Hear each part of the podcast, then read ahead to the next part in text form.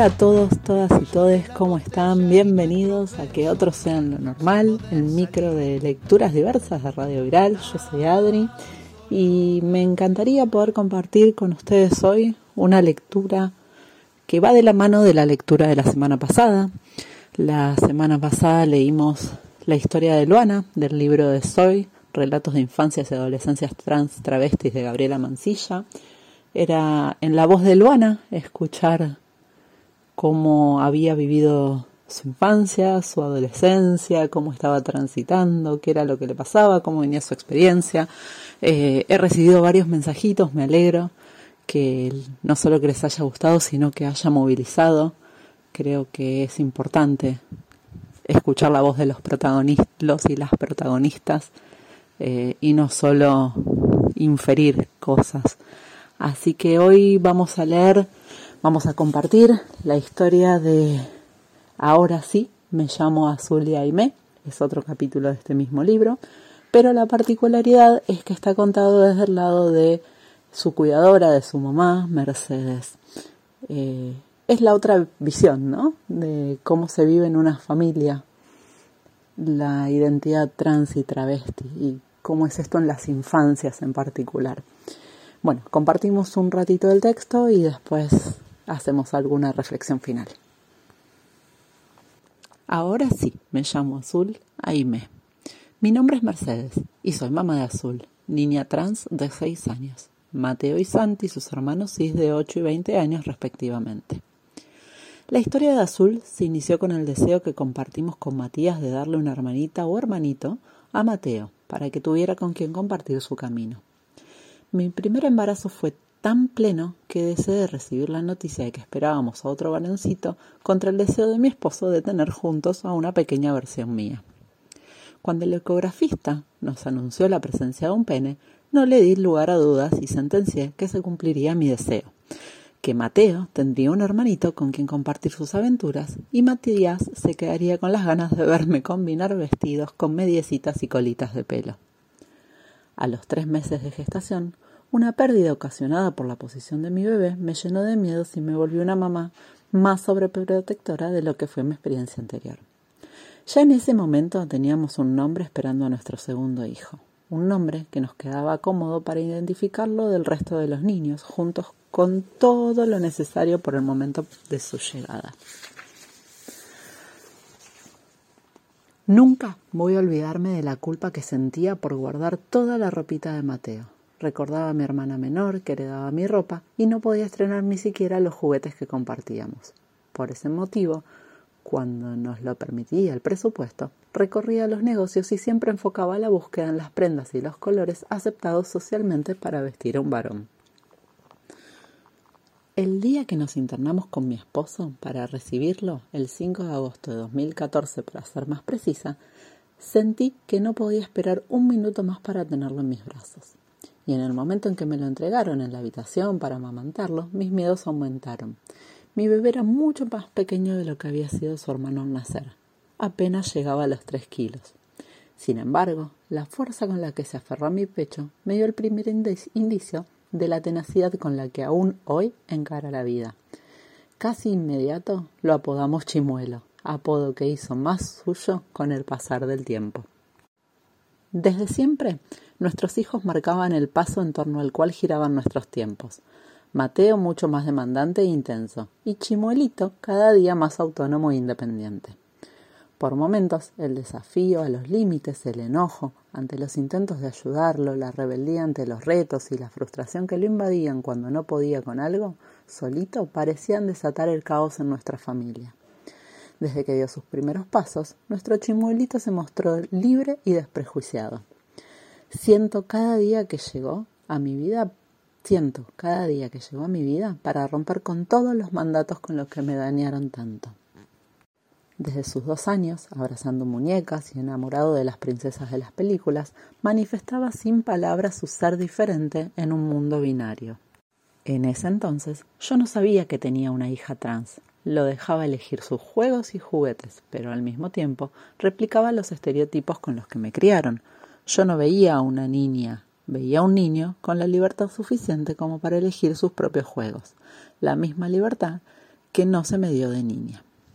Recuerdo haber sentido una gran confusión al reconocerme poco demostrativa en algunas oportunidades. Eso fue lo que me llevó a cambiar los mandatos con los que estructuraron con los que se estructuraron mis percepciones. Si yo no me sentía cómoda demostrando afecto con besos y caricias, era porque no recuerdo haber sido besada y acariciada lo suficiente. No sabía cómo, pero sí podía, sí podía reconocer que tenía que ser una mamá diferente de la que tuve, para criar niñeces más libres y felices de lo que yo fui. Mis hijos tenían siempre el pelo muy cortito, porque así era como yo quería que lo tuvieran, y si alguna vez manifestaron no querer cortárselo, no estaba en mis planes escuchar ni siquiera sus deseos. Pensaba que eran solo caprichos y que eran muy pequeños para saber qué era lo más conveniente y práctico para ellos. Cuando veo hoy sus fotos en los recuerdos que se me presentan a diario, no entiendo cómo pude estar tan ciega ante tantas señales. Hace un par de meses, Azul se vio a sí misma en uno de los recuerdos y me dijo, ¿Ese es Mateo? No, le respondí, ese eras vos de pequeñita. Ah, cuando vos pensabas que yo era un nene.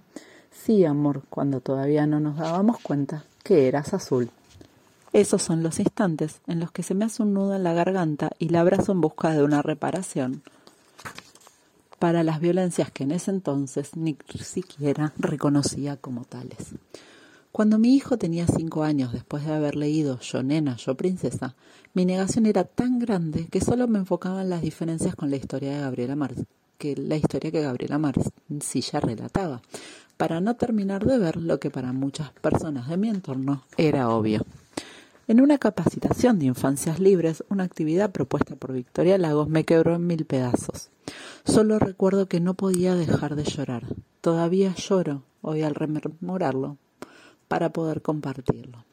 A medida que pronunciaban el yo soy, me conectaba un poco más con mi pequeño chimuelito, fuerte y valiente, decidido a pararse ante el mundo para declarar su ser libre. Al finalizar la capacitación con mi esposo, nos acercamos al equipo interdisciplinario y varios de sus miembros, con una calidez con la que no estaba familiarizada, nos invitaron a participar de la última jornada anual de familias de niñeces y adolescencias trans y travestis. Llegado el día de la jornada, Viajamos poco más de dos horas y al llegar nos encontramos con lo que me pareció un enorme grupo de personas que abrazaban mucho, miraban a los ojos, sonreían desde el compartir una lucha y que parecían entender, mejor que yo, por qué estábamos ahí. Después de pasar menos de una hora alejado de sus hermanos, de su papá y de mí, me anunciaron que mi pequeño había elegido un nombre. Milena, como un personaje de Mortal Kombat con el que le gustaba jugar. Cuando traigo ese instante a mi mente, revivo el calor que me invadió por dentro, la impotencia que sentí, la cachetada al ego que una vez más se olvidó de lo que era mejor para el otro y me puso en primer plano.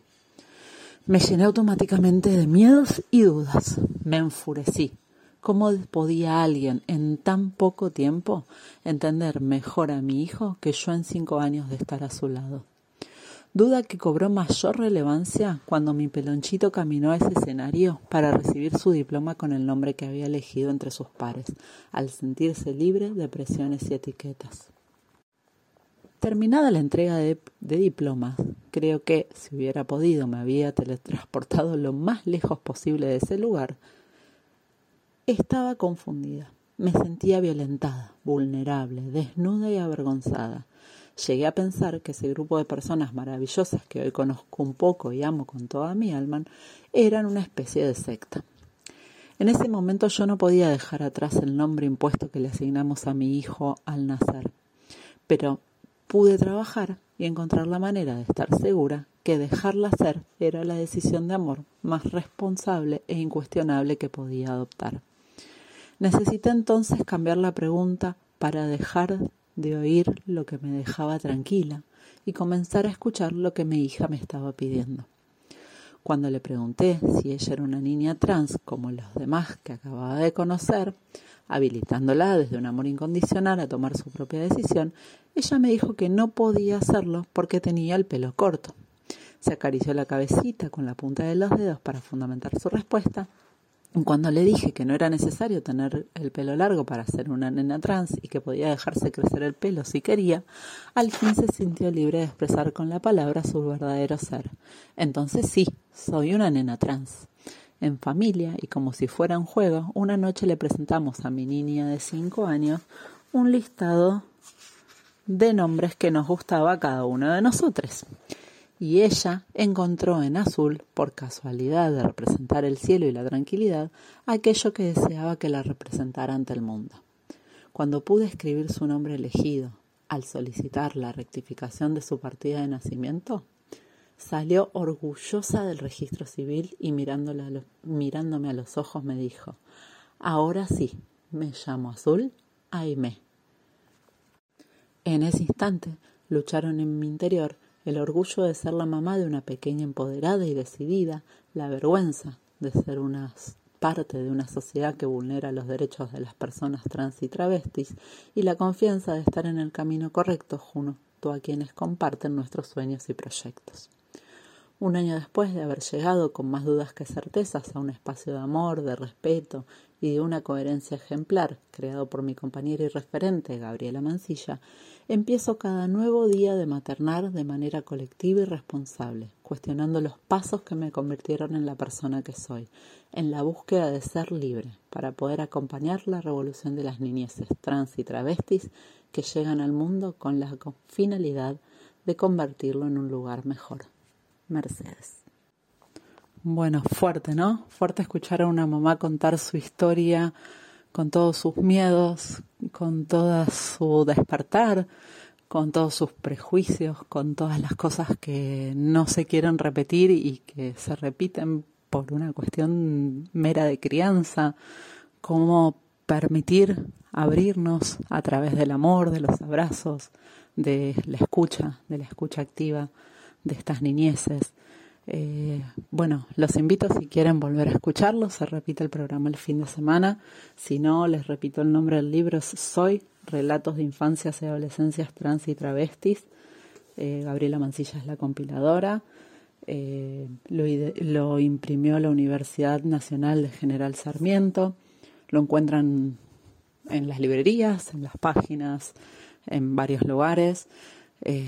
bueno, nada, Espero que, les haya gustado. A mí en particular es una historia que me moviliza bastante.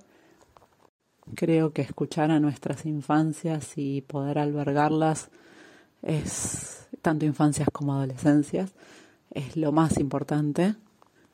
Es el futuro que queremos construir.